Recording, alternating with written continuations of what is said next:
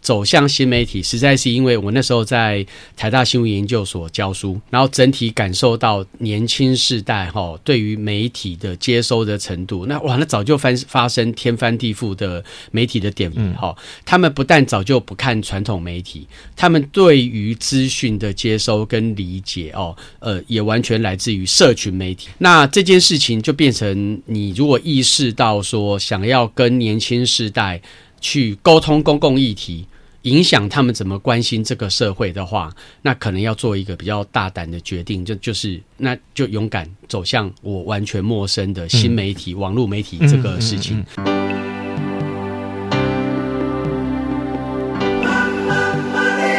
嗯、欢迎收听《南方生活》。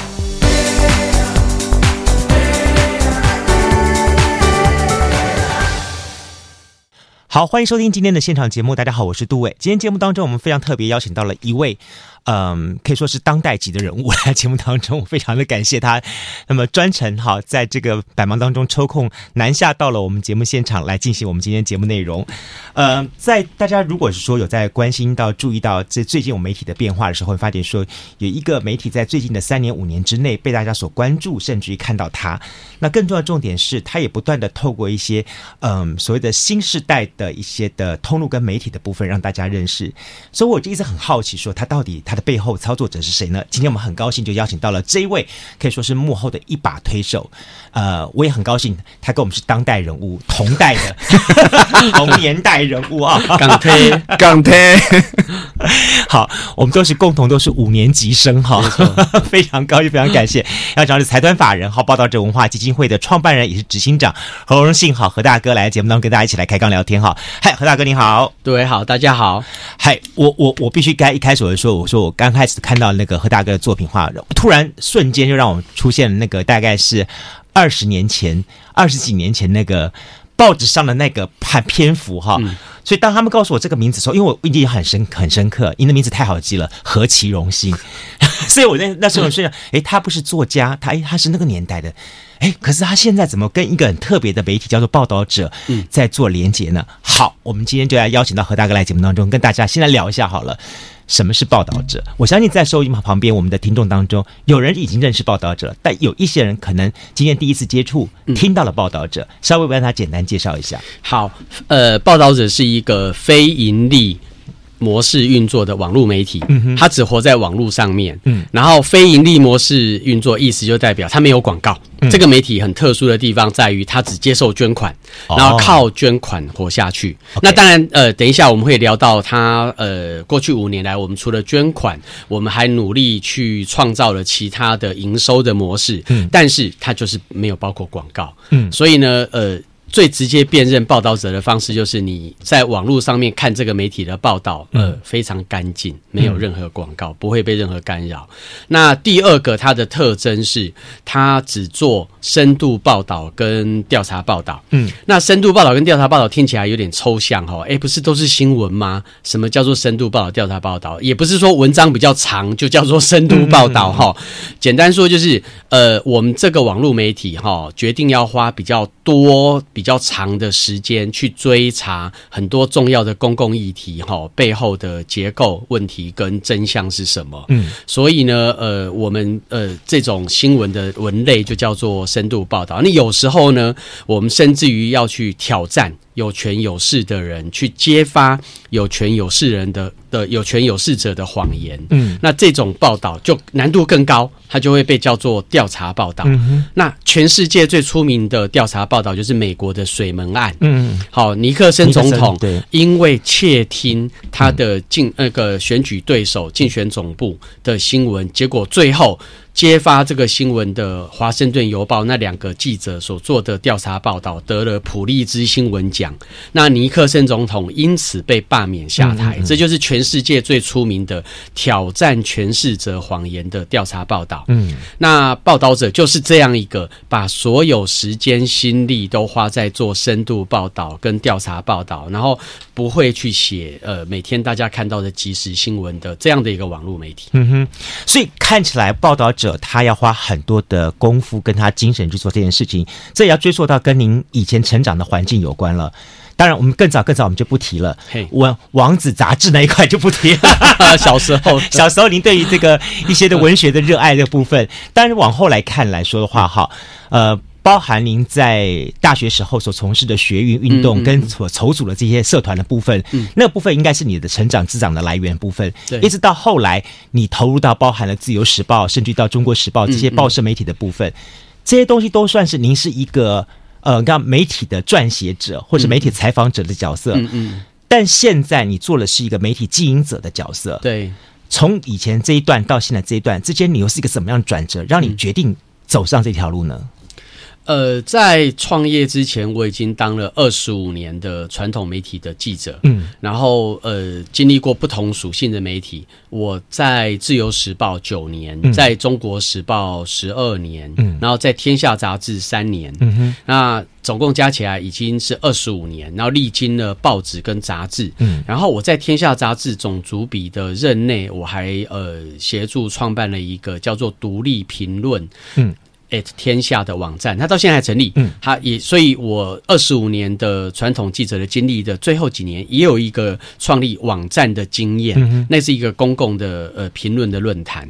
那五年前哦，那时候之所以想不开，觉得当了二十五年记者之后，呃，离离开，呃，真的是想不开，离开舒适圈。因为传统媒体的记者，呃，跟网络媒体那个环境养成是完全不一样。嗯。然后，天下杂志是一个呃很优质的媒体。也我在天下杂志也待得很愉快，没有什么非离开不可的理由。嗯，那五年前之所以觉得想要整体离开传统媒体，走向新媒体，实在是因为我那时候在台大新闻研究所教书，嗯，然后整体感受到年轻世代哈对于媒体的接收的程度，那哇，那早就翻发生天翻地覆的媒体的典范转移哈。他们不但早就不看传统媒体，他们对于资讯的接收跟理解哦。呃，也完全来自于社群媒体。嗯嗯，那这件事情就变成，你如果意识到说，想要跟年轻世代去沟通公共议题，影响他们怎么关心这个社会的话，那可能要做一个比较大胆的决定，就就是那就勇敢走向我完全陌生的新媒体、嗯、网络媒体这个事情。嗯嗯嗯、那我完全没有这样的经验。呃，除了刚刚讲的有短短一小段时间一个小规模的评论的网站协助创办的过程，除此之外也没有任何经营的经验。可是纯粹是媒体典范转移的过程当中，哈，觉得呃，如果我自己也希望与时俱进，继续有机会像我自己。当年我在念台大社会系的时候，被《人间杂志》这本杂志影响一样，影响我们这个我跟杜伟这个年五年级世代的年轻人一样，是同样也有一个媒体有机会像当年《人间杂志》影响我们一样，哈，在现在这样的网络社会去影响这个现在的年轻时代的话，那大概你就要勇敢的走向呃网络媒体。然后去试着建立一个你理想中的新呃网络媒体，然后来扮演当年的那种人间杂志的角色。所以那个其实当时的心情哦很彷徨，嗯，然后也虽然觉得大胆应该走向去，可是该怎么做、如何做，完全不知道，只觉得那就是做了再说。嗯，我我知道一九八九年那一年对很多人来说是一个很重大的启示。一九八九年那一年刚好是发生六四天安门事件，大家开始就可以不断去思考说，到底台湾在包含了我们在这块土地上面，以及在两岸，甚至于包含整个的媒体界或者是一个世界的 view 当中，我们到底可以扮演什么样的角色？那么，但是很很很很很带在当时一个一个一个这样动乱的情况之下的话，也发生了很多很多的事情，对于新闻媒体的一些解剖剖剖析的部分。不，当然我也会比较好奇一点，说看您就您来说的话，嗯、从一个媒体人的角色去转变成一个媒体经营者的角色，这两者之间的话，他必定要下很大的一个动机。对。啊、哦！而且因为这两者基本上角色，我必须这么说，它是对立的。对，好，我我觉得当时对我心里面一个核心的渴望跟呼声，其实是自己的新闻自己救啦。嗯，这一点其实呃，像太阳花学运后来喊出的是自己的国家自己救 哈，这是开玩笑。年轻时代就觉得看到他们的勇敢哈。对，那台湾的媒体哦，被呃社会诟病说呃媒体是呃失去公信力，新闻记者哦变成人人喊打的过街老。老鼠早就已经发生很久很久了哈、也不是我五年前要创立报道者那时候才这样子，只是说在这样的环境里面，如果要进行一些比较结构性的改革，你会发现在传统媒体里面很难做到，是因为传统媒体里面为了生存，它要冲点阅率。他越来越去萎缩跟节省他的经费，那不太愿意再去做我们刚才提到的，像对社会很重要的深度报道、调查报道，嗯、很多很优质的媒体虽然也还是在做，但是那个比例越来越在下降。嗯嗯、那更多媒体呃早就放弃了，嗯，没有这一块了。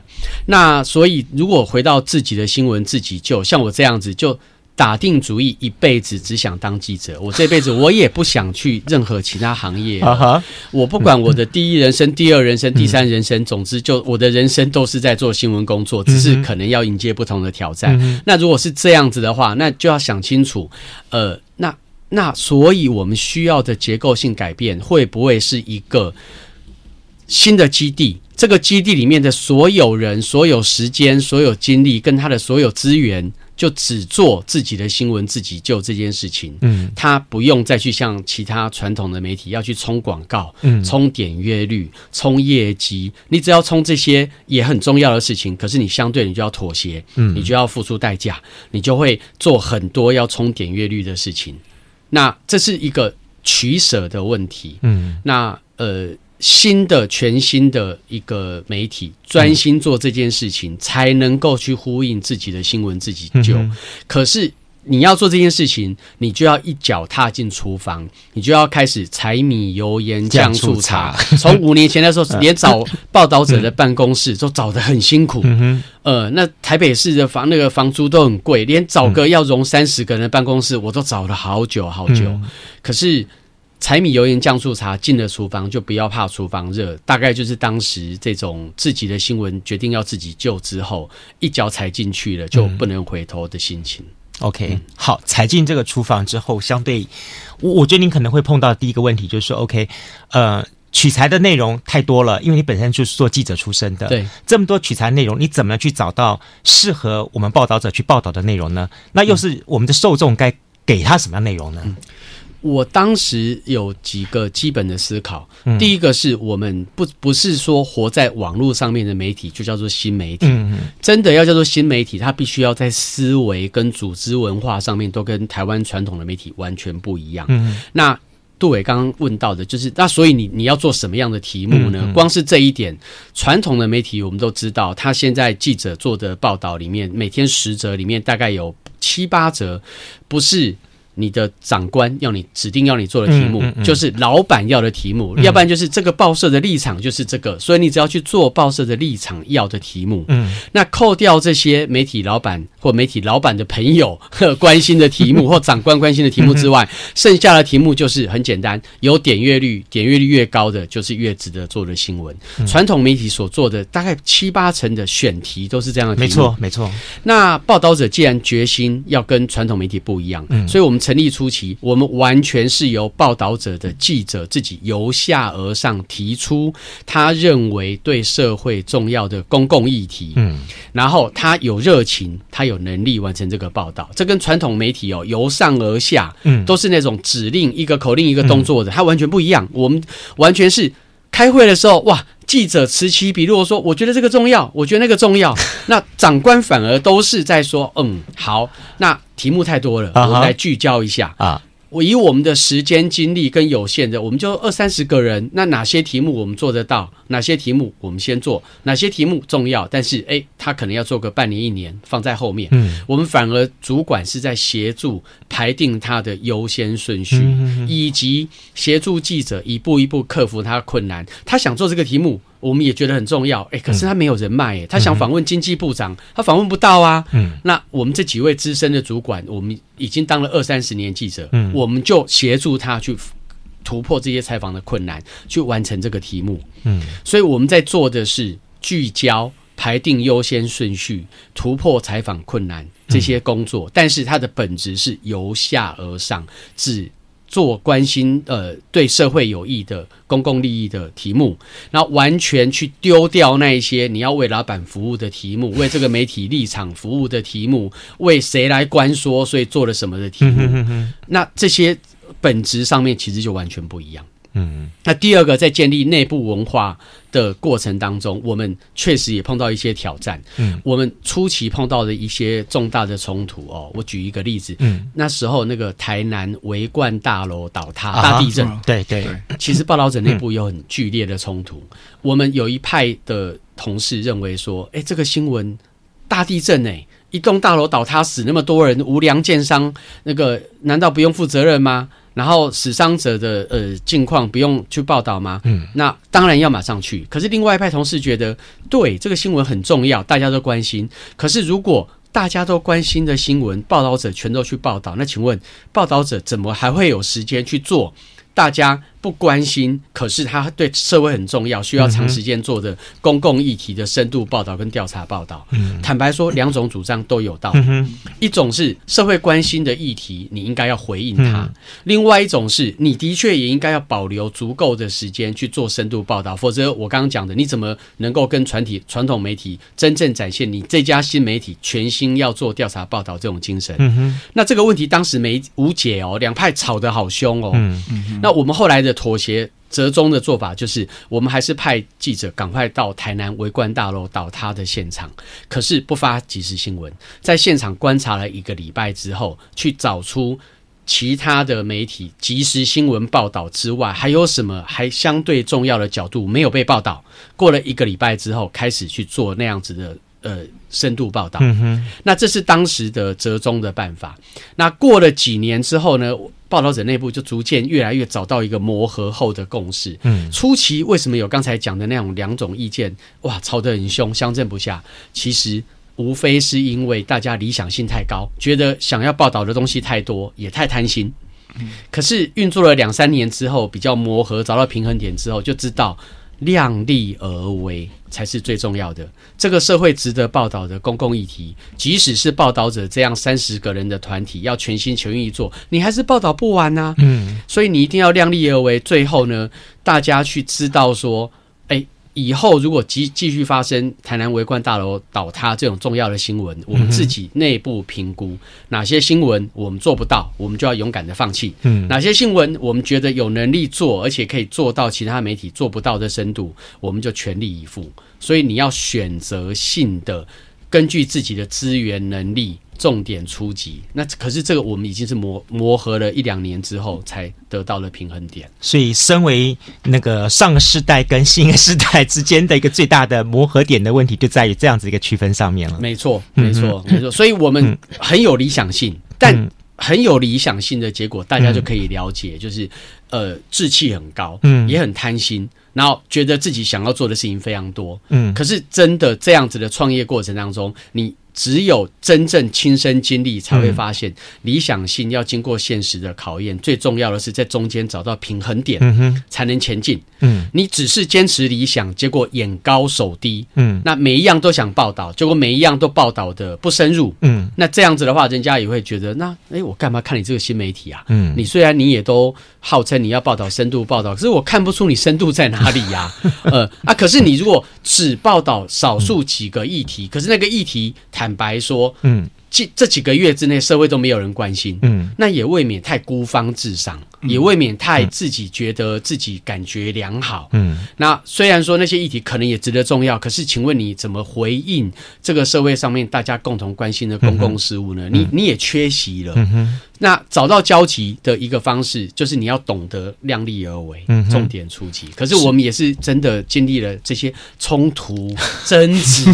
然后你看刚刚才我举的这个例子，台南围围观大楼倒塌。如果你今天是一个这样子跟我一样的创业者，你也一定会面临两种力量的严重的拉锯拉扯，那都有道理。嗯嗯，讲得懂。那可是你在那当下，你只能尽量找到一个平衡点。对对对，这好像说你到底要在山谷里面练功，还是要到在江湖上来练功的情况一样的。只是 只是就就我我的那个嗯呃想法来讲，执行长可以还记得那时候在两派人马因因为创业一定会遇到这个问题，嗯、我我相信每个创业者在打开眼睛，每天进到公司就遇到这一个。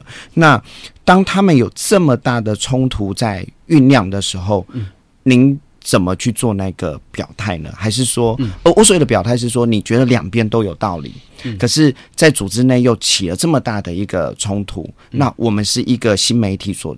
所所自居，那您那时候做的方式就是你折中，你派一组人马去。嗯，可是当时你怎么让那个不让他觉得这个时候就不应该做这些事情的这群人，让他觉得他可以。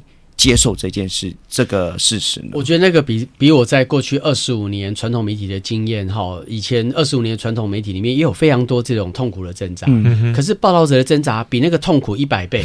我 想也是。报道者的挣扎都是在大家具有相同的理想上面的冲突。嗯，嗯。那过去传统媒体的冲突哦，其实哦，那个其实是非很清楚啦，常常发生的就是，哎，这个新闻很重要，可是呢，哎，它根本就是自入性行销嘛。嗯哼。那虽然也重要，可可是到底要不要报道啊？那它背后有广告啊，有的是为了那个目的。那虽然也重要，你就会面临很很很两难的抉择。哈，现在大多数媒体为了生存，也都有这样的痛苦。嗯。那可是报道者是，我刚刚已经提到了，没有广告，只接受捐款，嗯、所以你要报道的议题，你自然不需要有任何这些包袱。可是也因为这样，所以那种内部的争执跟讨论，呃，讨论那种那种。张力哦，尤其是他这种热情哦，是大家都一样的热情，嗯，大家都一样充满正义感，对，大家都一样充满理想性，可是见解是如此不同，嗯，那所以当时我。坦白讲，我在做的就是降温。嗯，哎，一开始我没有能力在那个时候就让，其实连我自己也还在学习。但我一开始我没有能力让这两种不同意见一开始就懂得什么是量力而为。嗯，因为在一开始刚创立的时候，大家为了相同理想来到这个基地哦，其实不会有人一开始就愿意接受。我们一开始就打折，我们一开始就折中，一开始就重点出击。嗯。那时候的辩论是很纯粹的，那时候的辩论就是单纯就是说，那这件事情我们到底要不要关心？要不要？要的话，就算大家不睡觉，也一定要去深度报道。嗯、记者就是要展现这种热情嘛，像战地记者，哎，如果你还要折中的话，那那边打战，你还要想半天，自己为了安全的话，谁要去战地啊？对，那所以记者确实。记者魂的展现就是义义无反顾，嗯，嗯，然后该去的现场，哪怕是枪林弹雨都要去，嗯。那我我当时能够做的，试图降温，是呃，争取一些缓冲的空间，嗯。其实吵争吵的当下是非常激烈、非常激动。那可是我虽然还没有解方，但我有意识到，在那种剧烈冲突的当下，哈，你其实说服不了任何一方。我有意识，我有意识到这件事情，嗯、所以呢，降温以及先呃折中式的派一呃一组记者到现场去观察我们能够做什么，他比较是当时就是哎、欸、好，我至少对两边可能都有一个交代，嗯哼，虽然它不会是最好的方法，那。当时的情景哈，其实我我现在五年后好像像现在谈起来好像云淡风轻过去了，然后觉得我我们总走过这些磨合，现在总算慢慢比较开花结果。可是我凭良心说，如果重新回到五年前那个现场的当下，刚创业的时候，我还是不会有好的对策跟解解解方，还是只能先试图降温，至少不要让双方的冲突持续扩大，嗯，然后找到一个折中的机制，对双方都有交代，但双方也都不满意的情况之下，且战且走，嗯哼，试试看。那我觉得一个具有高度理想性的创业过程，哈，最痛苦的就是这一点。嗯哼，嘿，你无法满足双方的理想性跟期待，尤其在双方都在争执不下的时候，那呃，执行长最痛苦，因为是夹心饼干。对 对，然后而且而且为了要维系这个团体，呃，像有点像统箍，你要把它箍在一起，不能够让它散掉。嗯，嘿，那你。真的几乎呃没有什么呃呃高明的解决方式的话，就只能找一个呃中间的呃虽不满意，但大家都勉强可以接受的方案，只能这样。我觉得降温这件事很重要。嗯嗯。好，今天节目当中非常高兴邀请到的是财团法人好报道者文化基金会的创办人兼执行长何荣幸何大哥来节目跟大家一起开杠聊天。好，刚刚你有提到一点说说陈映真的这个人间杂志，嗯嗯嗯，其实我一直在觉得说陈映真他留有名很大的一个典范叫做人文关怀这一点。嗯，报道者在这其中又要呈现出什么样的一个角度去切入呢？那么，我我们我们也一再看一点说，很多东西它经过时代的淬炼之后，它一定会剩下一些什么呢？就好像《人间杂志》，今天每一本杂志都变成一个经典，大家会想要存下来。而报道者，你会希望说，将来在五年、十年、二十年之后，他存下些什么样子给这个当代的民众去留存呢？刚刚我们一直提到一个人物叫做陈映真，嗯，好，陈映真也就是在。呃，五年级的这个年代来说的话，他虽然算是个当代代表人物，大家会不断去思考说他的一些思维，甚至他的报道的内容也不断的引发给大家一些很大的一些的启示作用，这样东西。呃，但是就如同是陈映真所代表的那个年代的一个产物的东西，报道者在您的带领之下的话，他又是怎么样去代表这个当代的产物呢？我们希望报道者留给台湾社会三件重要的价值，一个是社会关怀，嗯，这个当然就等一下会谈陈映真跟《人间杂志》对我的影响。另外一个是媒体改革，嗯，呃，报道者等于是台湾民间自己长出来的公共媒体，嗯，因为大家现在知道公共电视、客家电视台，然后还有很多 官方以及政府。呃，出资捐助成立的公广集团，那是大家熟悉。对，可是大家对于哎，原来民间自己也可以长出来公共媒体，哈，比较陌生。报道者就是在媒体改革这种想法下面，台湾民间哎，我们自己来成立公共的媒体。嗯，嗯，嗯，好，那只是说它是公共的网络媒体这样。好，那第三件事情是希望用调查报道这件事情去重新建立媒体的公信力。我们希望做这三件事情。那回头来讲，第一件事情社会关怀，呃，也是跟我自己成。长背景所学有关，我学社会学哈，社会学喜欢探讨的是结构性的问题啊。那以前《人间杂志》哈，对我最大的影响是他用黑白的照片，嗯，他用报道文学，用这两件事情哈，报道文学就是哎，笔锋常带感情，嗯嗯嗯，然后在报道的时候，记者个人的感情都会放进去，嗯，然后用这样子很软性的、深入的报道文学，加上哇。那种穿透力很强的黑白照片，去关心台湾社会底层人民的生活。那这件事情为什么有很有意义呢？因为资本主义的发展跟经济的发展带来太多太多，不管是环保、土地受到了伤害、贫富差距，这些世界各国都共同面临的问题哦。当很多主流媒体都在报道成功企业家的故事，然后都成为有权有势者才能够拥有呃媒体的发声权的时候，嗯，人间杂志特别标榜的是，他要替这些没权没势者、社会底层的人，用黑白照片凸显他们的处境，用报道文学让人家知道他们发生了什么事。那举一个最简单的例子，人间杂志很喜欢报道游民，像呃各地大家都看到，哎，很多公园都会有露宿街头的游。睡在椅子上面，嗯、那 报道游民的故事，一般就会觉得啊，这个人就是不努力工作嘛，才会变成游民嘛。嗯、但假如今天你了解这个游民的真实的人生处境之后，发现，哎，他有工作，哎，只是他工作之后养不活自己，嗯哼，还是变成游民，嗯，那这这就代表他因为在都市里面房价贵，然后根本连房租都付不起，物价贵，嗯，然后。他即使有工作，然后他的工作也不足以养活自己。那这样的话，他我们就会认为他是叫结构性的贫穷。嗯，也就是这种人的贫穷呢，固然他自己要努力寻求翻身，可是这个社会。这个国家的发展仍然有一些连带的责任，它让都市里面的人活不下去。即使有认真工作哦，也活不下，不是不认真工作哦。那人间杂志就是用这样的方式去关怀社会上面这些弱势的人。好，有些人是，譬如说举例那个单亲家庭，嗯，那因为成长过程当中不健全，所以以后这个小孩子长大之后，因为社会也没有拉他一把，所以他以后做错事。犯法没有错，他犯法应该接受制裁。可是我们难道不应该多关心说这成长过程当中有什么环节，其实如果社会拉他一把，其实他以后就不会做这样的坏事。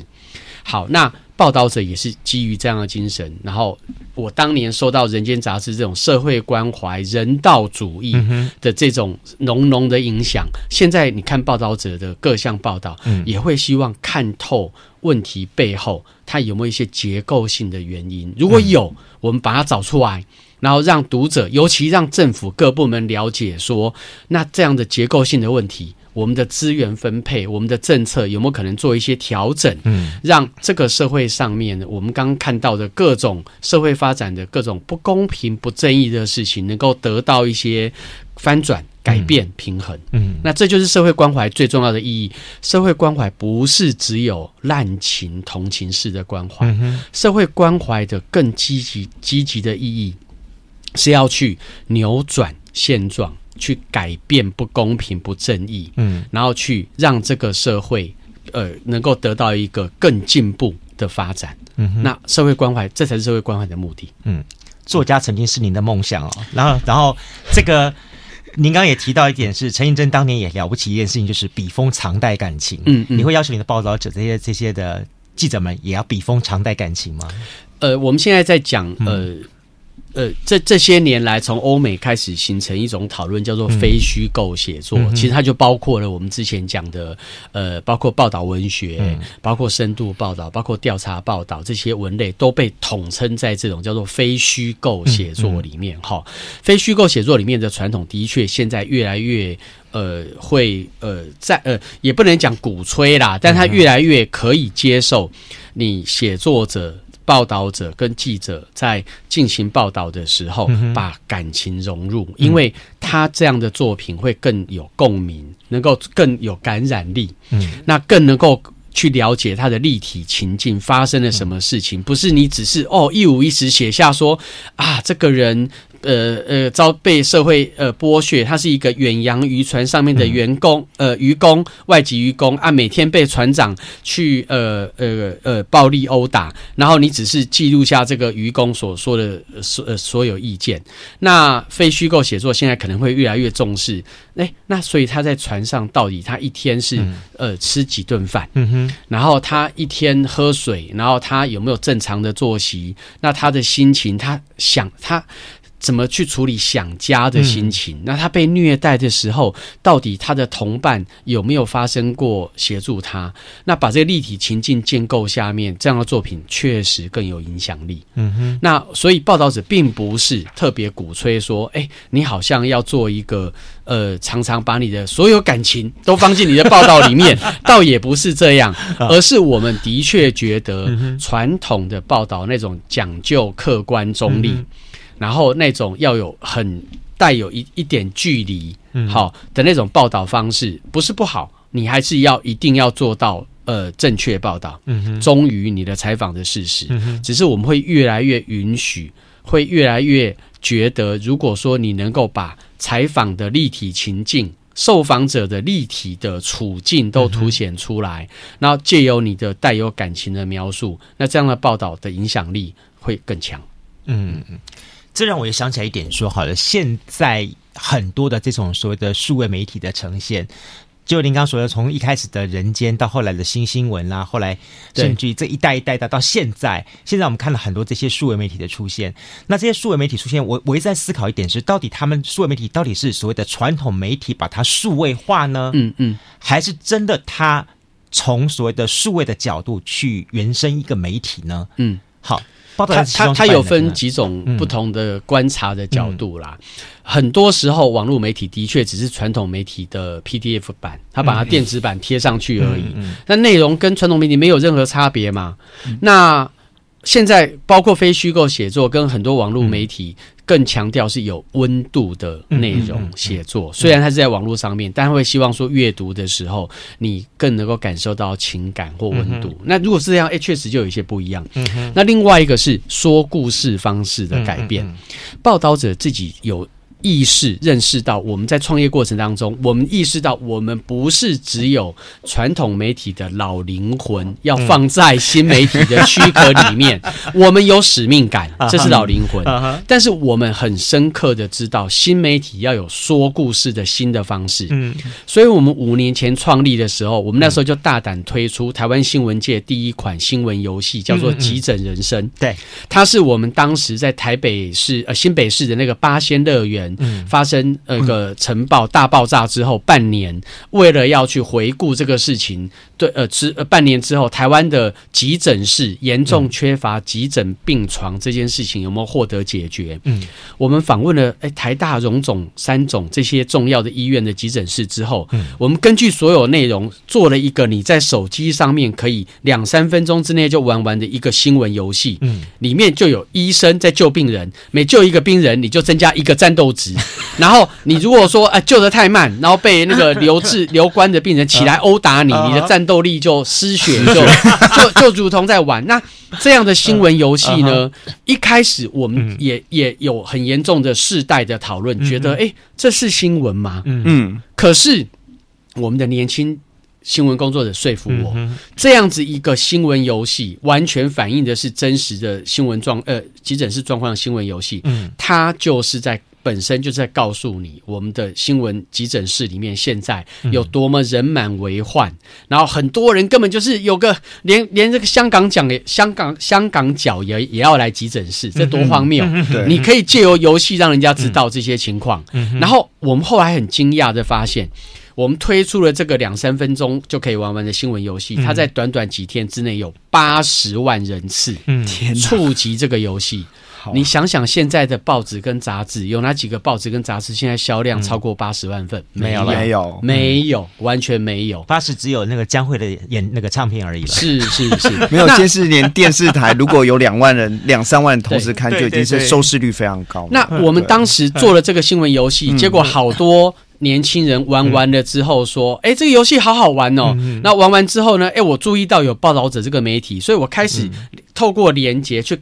看它上面跟急诊室相关的那些个，每一篇都五六千字的好长的文章。他是先玩了游戏，才来看文章。嗯嗯嗯。那这个游戏本身也都忠于急诊室的事实，它也完全没有扭曲任何东西。嗯。所以这就告诉我们，当你数位叙事的改变。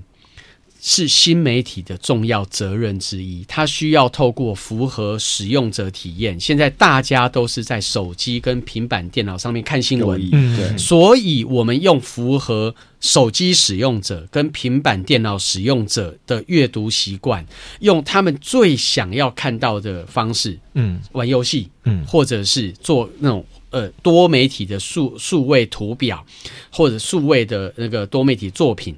或者是 Google 卫星云图带你去看这个新闻发生了什么事，他们透过这些说故事的方式改变，进而让他们去关心这个多媒体呃故事后面的公共议题。嗯，这就是报道者在这五年来同时在努力的创业方向之一，就是你真正要做一个新媒体，你要改变你的说故事。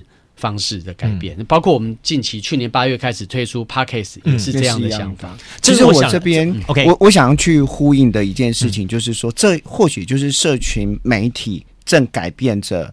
呃，我们传统媒体的某一个动作，嗯、呃，我自己的观察是这样，就是曾几何时，其实我看完，因因为我以前很喜欢看副刊，嗯，嗯，我看完很有感动的时候，我唯一能做的一件事就是，嗯、我可能写一封信寄到报社，告诉他说，我看了某一则副刊，我很有感动，就诸如此类，我我顶多只能分享这件事，或拿给我周遭。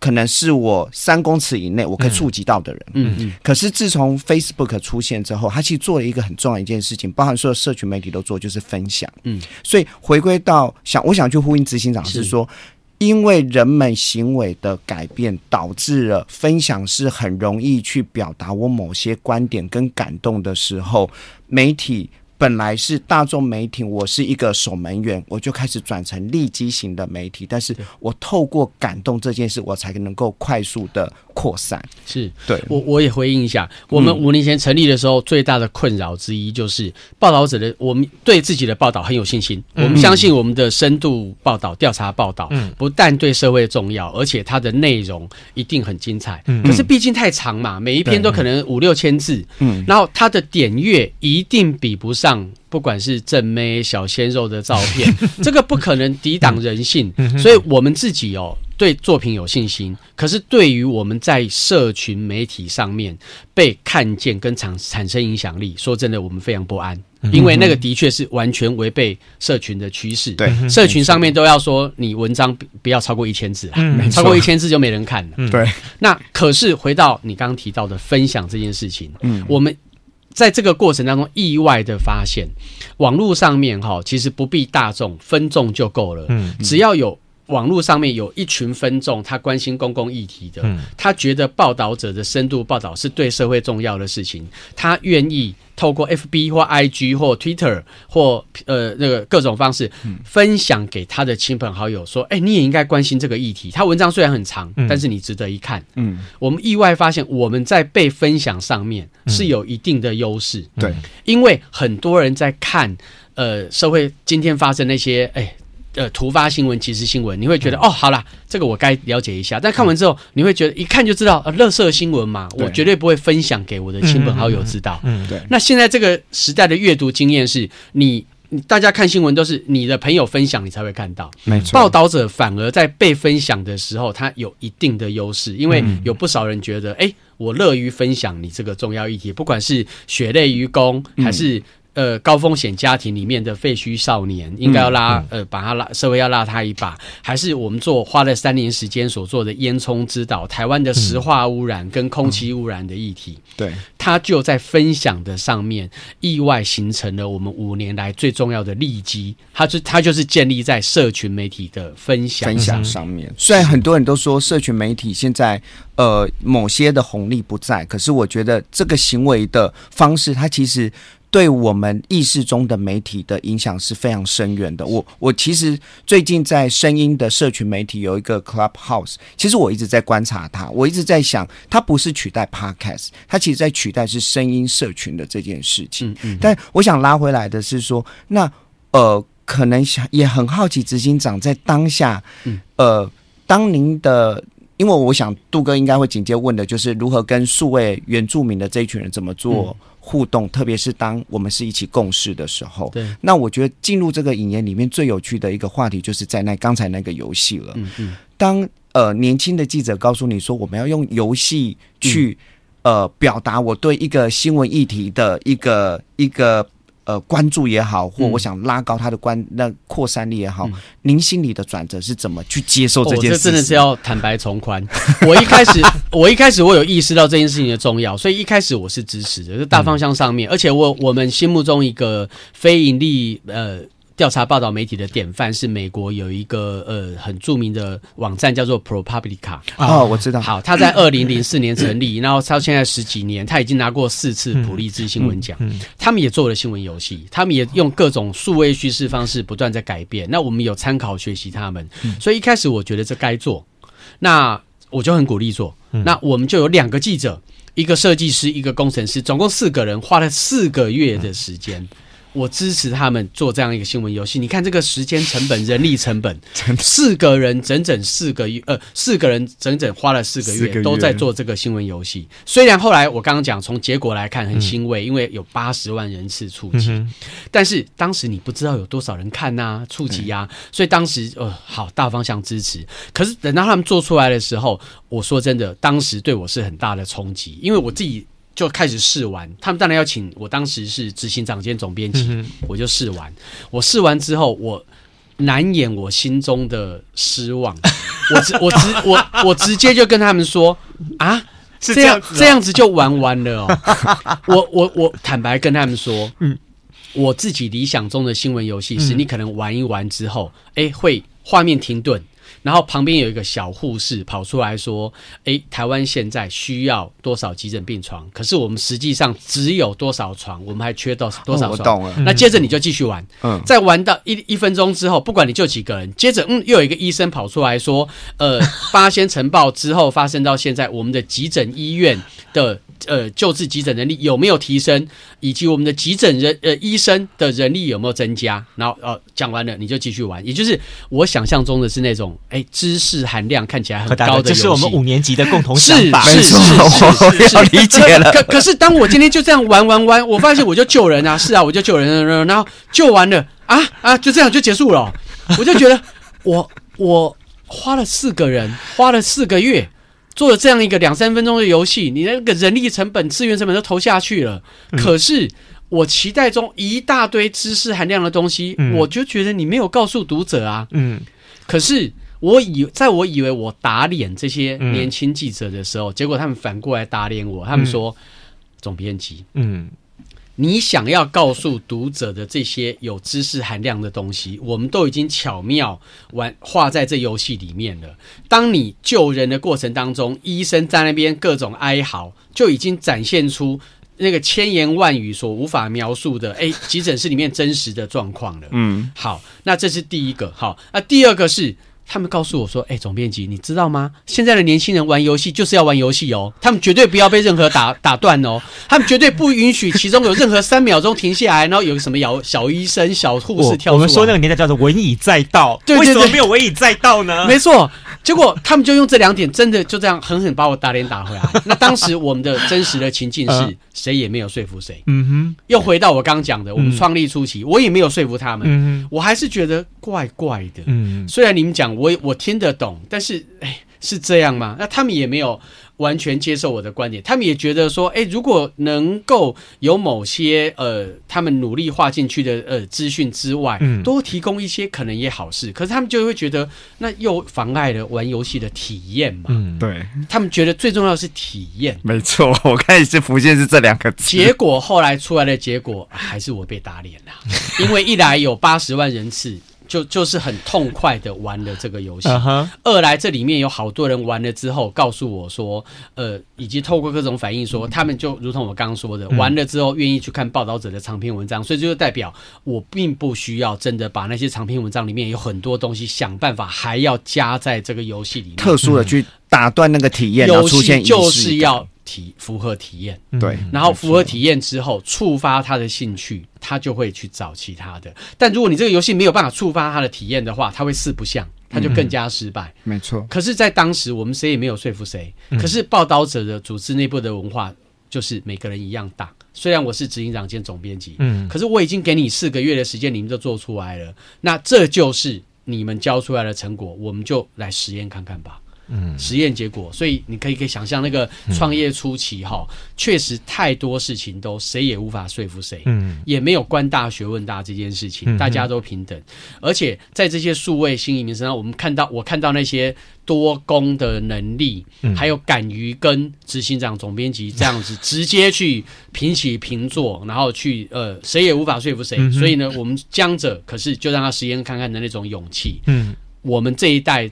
当年在当菜鸟记者的时候，嗯、我们坦白说，我们是没有这种勇气的。是，是，但是对对我来讲，吼、嗯，我自己的感受，但没有说特别要播那个执行长。嗯，我觉得对我是六年级嘛，嗯、五六年级，其实五六年级还是在接受所谓的呃威权的的的所谓的职场文化。嗯，我觉得多少我们还是有，所以某种程度。当您在那个时候愿意放行，当然他们很有勇气，他们来跟我们表达，是他们的环境背景的养成。嗯嗯，我觉得我们这一群夹心饼干也要很力。其实我觉得要给我们自己一点掌声，是我们同时要说服我们自己，即便在曾经面对过三四年级或四五年级、三四年级给我们的一些的的教育的底下，我们还愿意放行。让他去踹。是，我觉得这也是一个，这就是一个很大的自我改造的过程。真的，这个创业就是一个自我改造的过程。如果没有办法做到自我改造，呃，把很多原本过去二十五年传统呃记者里面所累积的各种呃呃过去被捧得高高在上的那些呃呃声望或者那些呃你的身段，如果没有办法去放空放低的话，你。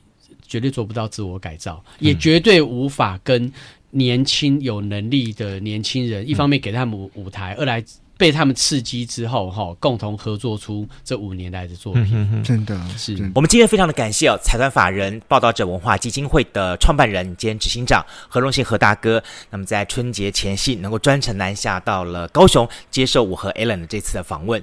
那么这是一场非常精彩而且过瘾的对话的访问内容。当然。最重要的是，何大哥也完全不藏私的，他非常率直的分享过他整个对于报道者从无到有的过程，甚至他从是一个媒体人到变成一个媒体经营者，他整个角色心态的转变，他是如何去带领他的团队，甚至于达到一个沟通互动的管理现实。呃，由于整个的内容可以说是相当精彩难得的一次访问，所以呢，我们的录音篇幅大概有将近九十多分钟。我就把它处理成为上下两集的方式，希望提供给大家在这个春假的假期，可以好好的听到这位当代人物的访谈内容。这是我们南方生活第一次在这个春假为大家准备的这份小小的心意。当然，未来呢，我们会有更多更多的当代人物在这个节目当中跟大家来聊天、来见面。那么，在明天的南方生活节目当中，我们继续将播出是报道者。文化基金会的创办人兼执行长何荣幸大哥的这个专访的下集，也欢迎大家继续收听我们的南方生活，明天见。加入南方生活，勇敢选择过生活的开始。欢迎关注南方生活 Spotify，以及按赞留言分享脸书粉丝团。南方生活，我们下次再见。